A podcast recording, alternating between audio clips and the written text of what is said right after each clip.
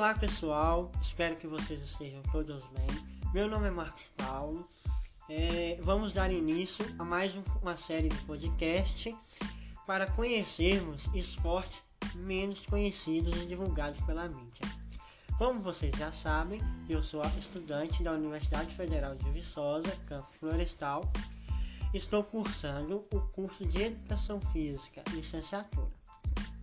E para falar sobre esse tema, eu trouxe uma convidada, Yaline Lara, que também é estudante da Universidade Federal de Viçosa, Campo Florestal, e vai estar nos ajudando aqui a ter esse bate-papo sobre o esporte do vôlei paraolímpico. Fala pessoal, tudo bem com vocês? Então, como o Marcos Paulo já começou a me apresentar, meu nome é Yaline Lara, sou estudante de Educação Física também, aqui na Universidade Federal de Viçosa, Campus Florestal. É, estamos aí nessa corrida, estudos online para poder conseguir chegar à formatura. Seremos futuros docentes e vamos que vamos, né? Mas como ele falou, a gente vai estar apresentando aqui para vocês um pouquinho do voleibol paraolímpico. Vocês vão escutar muito durante o podcast a gente falar é, voleibol sentado, porque é a nomenclatura popular. As pessoas costumam conhecer, as que conhecem, por essa nomenclatura, que é o famoso voleibol sentado. O Marcos Paulo vai me fazer umas perguntas, a gente vai conversar e tentar, pra, tentar passar para vocês a maior quantidade de informações possíveis nesse curtinho tempo que nós teremos aqui juntos. Então, vamos lá, vamos direto ao assunto. É, o que é o vôlei paraolímpico? Então, o vôlei paraolímpico ou voleibol sentado, como vocês já entenderam a, essa questão da nomenclatura, é um esporte. Tá, beleza, é só isso? Não, né, gente? O que, que caracteriza um esporte? O que caracteriza um esporte ser esporte é a questão da federação, ou seja, da instituição que está organizando ele, seja é, a nível nacional, estadual ou internacional. Então, o vôlei sentado, ele é um esporte sim, inclusive ele tem uma organização mundial do voleibol para deficientes, específica para poder estar tá organizando competições, é, mostras, seminários relacionados ao vôlei sentado internacionalmente, mas tem também é, a Federação Nacional e a própria é, federação, a própria federação não, né? A própria instituição internacional, ela também toma conta um pouco dessa questão da organização do voleibol. Além também de que é interessante a gente falar um pouquinho que ele surgiu em 1950 na Alemanha e não se chamava voleibol sentado, né? Se chamava Stickball. Um nome bem diferente de, de, de, pronunciar, às vezes até a pronúncia foi errada da minha parte. Mas assim, basicamente é um esporte muito parecido com o vôlei tradicional que a gente vê aí sendo divulgado pelas mídias. Ele continua sendo um, um jogo de melhor de cinco, então a gente vai ter ali cinco sets. Se tiver empate, vai ter que desempatar por diferença de dois pontos. E também vai ter o tie break, que é aquele set menorzinho de 15 pontos, caso seja necessário. Então, aproveitando essa deixa sua aí, e como que o vôlei sentado, o vôlei paralímpico funciona? A quadra é a mesma coisa do, do vôlei tradicional? Como Não, não, tem, tem várias, tem algumas diferenças, não muitas também, mas o que que acontece? Por ser sentado, a gente entende que o alcance nosso com a bola é menor. Então a quadra do vôlei sentado é bem reduzida. Ela mede 10 por 6, enquanto a quadra tradicional mede 18 por 9. Então você já vê aí uma diferença de 8 metros no comprimento, 3 metros na largura. Então assim, o comprimento dela diminui muito mais do que a largura, né? Porque você pensa, a gente tem a mesma quantidade de jogadores, eles ficam distribuídos ali num, num, espaço bem mais reduzido, só que o alcance deles também é diferente, porque no vôlei sentado, como o próprio nome já diz, a gente não tem uma locomoção com membros inferiores, então você não vai ver um jogador andando até a bola, você vai ver ele se arrastando, sentado, essa é a dinâmica.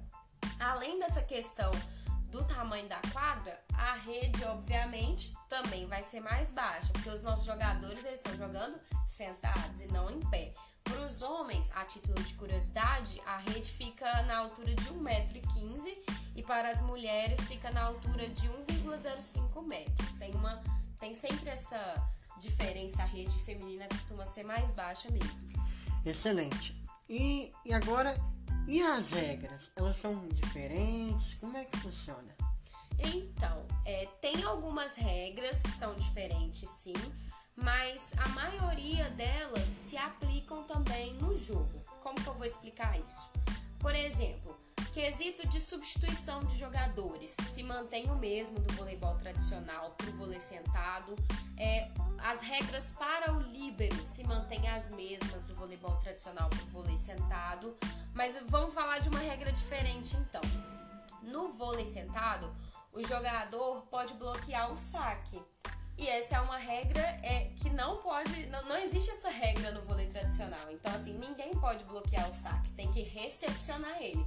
Mas no vôlei sentado, não. Se eles verem que existe a possibilidade de fazer o bloqueio da bola e realizar o ponto, eles podem fazer esse bloqueio. Essa é uma, uma das regras que mais faz diferença pro, pro jogo tradicional do vôlei e pro jogo sentado. No mais, a gente retoma a questão de que a, a quadra é de tamanho diferente, a rede é mais baixa e o jogador joga sentado, né? No voleibol sentado. Então, isso é uma regra, eles têm que jogar sentados. Eles não podem se erguer é, muito além do que os próprios braços para poder fazer um bloqueio, por exemplo. Então, agora puxando a sardinha um pouco do nosso lado, que como futuros professores, eu gostaria de saber, a gente gente conversar um pouco sobre a importância de trabalhar esse esporte na escola. Então, para começar, o Marcos Paulo já conhece bastante um pouco da minha filosofia, né, de futura docente. Para mim, todos os esportes paraolímpicos, os esportes adaptados, eles têm que ser trabalhados na escola, principalmente nos anos iniciais. Por quê? Trabalhar um esporte adaptado, um esporte paralímpico, vai trazer para aquele sujeito é, uma experiência e um, a capacidade de criar empatia pela situação do outro, justamente porque ele está se colocando no lugar do outro, tentando pelo menos, e vivenciando como que é aquela situação.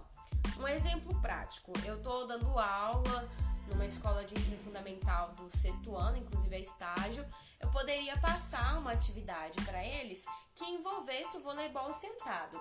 Não precisa ser de forma global, ou seja, o jogo propriamente dito, mas você pode fazer uma brincadeira é, de toquinho com todo mundo sentado, o que remete ao vôlei sentado, trazer um pouco das regras e adicionando, é, deixando mais complexo com o tempo também.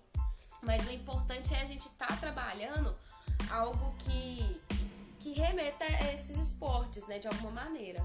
Então, é, e, e, lembrando que para você trabalhar no esporte paralímpico, você não necessariamente precisa ter alguém com deficiência na turma. Por quê? Por exemplo, para você trabalhar o, o, o, sexo masculino com o feminino no voleibol, tem uma diferença um pouco um pouco acentuada no, no tocante ao físico, você pode usar o, o esporte sentado, o voleibol sentado, para meio que equilibrar essa diferença e trabalhar o sexo masculino e feminino junto, não tem nenhum problema. Sem falar, nessa ótima fala sua, sobre a inclusão, a empatia, saber a, a, as dificuldades do, do, do, seu, do seu colega. Isso, esse esporte eu acho que pode contribuir bastante.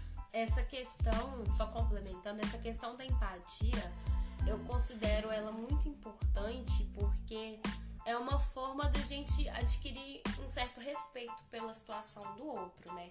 Às vezes eu, eu entendo que quando a criança ela não vivencia aquilo, ela não percebe com o corpo dela como que é aquele mundo, ela não consegue entender as dificuldades do outro ou as facilidades também. E isso influi diretamente no quesito respeito. O que, que eu estou falando com. O que eu estou querendo dizer com respeito é a questão do bullying na escola, né? Que existe não só com pessoas deficientes, né? Existe em vários aspectos o bullying e o bullying é uma falta de respeito. Então acredito que a empatia seja quase que uma estratégia para a gente conseguir é, trabalhar isso vencer essas diferenças. Excelente, Aline. Então, infelizmente nosso tempo é muito curto e não vai dar pra a gente conversar mais sobre o esporte do vôlei sentado, o vôlei paralímpico. Mas fica aí o convite para próximas vezes, porque esse tema temos inúmeras informações para passar, para conversar, mas infelizmente o tempo é um pouco curto. Realmente. Foi bem rapidinho, a gente falou aqui bem correndo como é. funciona, um pouquinho da história, pelo menos onde surgiu, as diferenças pro, do tradicional, né? E como trabalhar, é, assim, a importância de trabalhar isso na escola. E eu também espero ter contribuído para para quem, para nossos ouvintes aí, a refletirem sobre o tema e também tentarem levar para suas intervenções um pouco mais de empatia. Muito obrigado pela presença, obrigado por você, por me ouvir e fica aí um forte abraço e até a próxima. Valeu!